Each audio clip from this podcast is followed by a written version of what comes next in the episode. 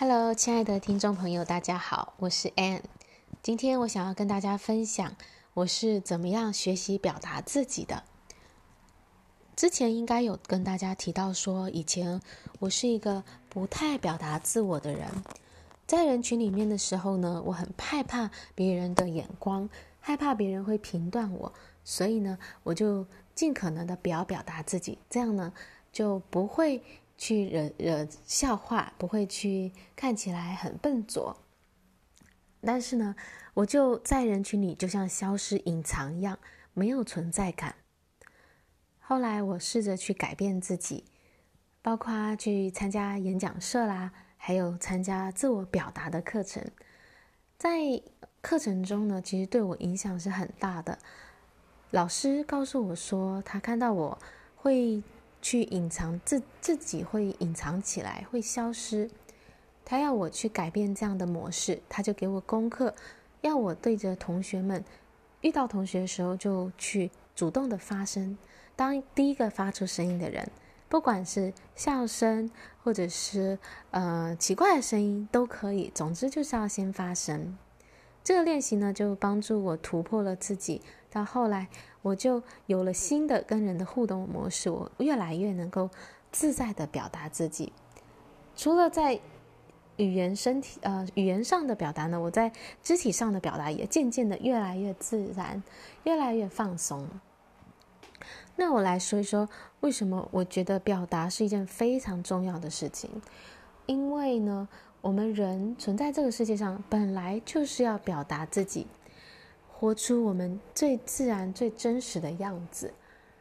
当我们表达自己的时候，我们是在对自己，还有对这个世界声明说：“我是值得被听见、值得被看见的。”当我表达的时候，我就是当下就存在了；而我不表达的时候，我在当下呢就消失了。所以，表达是是去表明自己的存在。去对这个世界发出声音，让这个世界能够看见我，然后跟能够回应我。所以，我们嗯，就是需要好好的来表达自己。其实，表达它是人的天性。只要我们去看看小婴儿就知道了。那些刚出生的小婴儿，他们想要喝东西、喝奶的时候呢，他就会大哭，对吧？他想要上厕所。他就会也是大哭，所以我们小的时候都知道怎么去表达我们的需要，去得到我们想要的东西。只是呢，在成长的过程里，我们可能渐渐的呢被训练成不要表达自己。像在美国、在欧洲的文化里，可能会比较重视让学生去表达自己的想法。只是在亚洲地区，像是台湾啊。我们是从小呢，就是被规定要坐在位置上，然后嘴巴闭起来听老师说话的。也就是说呢，不但是言语上不能禁止表达自己，那我们也是在肢体上呢，是要固定在那个位置上，手不能动，脚不能动的，不能去表达我们的肢体。所以，经过了十二年的义务教育，十二年的练习。训练之后呢，我们变得，嗯，很会压抑自己，很会把自己的情绪、自己的想法给藏起来。那这个其实对我们的，不管是我们的心理，还是对我们的身体呢，都不是一件很健康的事情。因为人的本性就是要去表达，去自由自在的做自己。所以呢，我们既然能够。学习被训练成压抑自己，那我们也一样可以去学习怎么表达自己，因为那本来就是我们会的东西。就像我后来去学学到了怎么去表达自己，我也是慢慢的就恢复了原本就有的东西。其实不是真的需要去学，因为那个能力我们本来就天生就有，只是说我们被压抑掉，去忘记了。所以，这时候我们可以做的就是开始表达，就像我们当时开始压抑一样。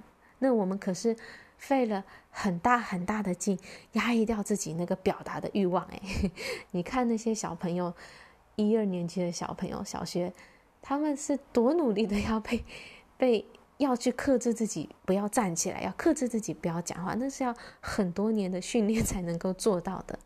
那所以我们现在要恢复那个表达的本能呢，我们就是要去开始去练习，去训练自己。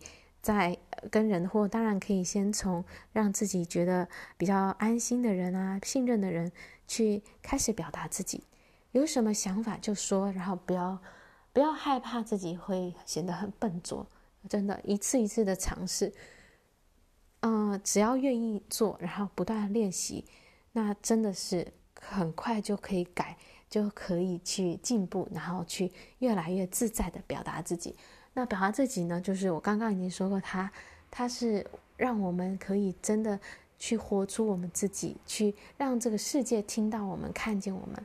那表达自己的时候，我们也会真实的，我们会展现出自己的那种内在的力量，因为我们的力量才会出来嘛。当我们压抑的时候，我们力量是不是就被锁在里面了。可是当我们表达的时候，其实语言啊、行动啊都是非常有力量，我们才会把自己的潜能都释放出来。所以学会表达真的是太重要了，然后会影响我们整个人生、整个生活都会的有很大的不同。以上呢，就是今天想要跟大家分享的。那希望呢，我们大家都有一个愿意想要去。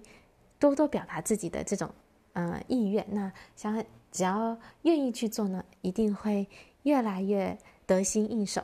好，那今天就分享到这里喽，谢谢你的聆听，拜拜。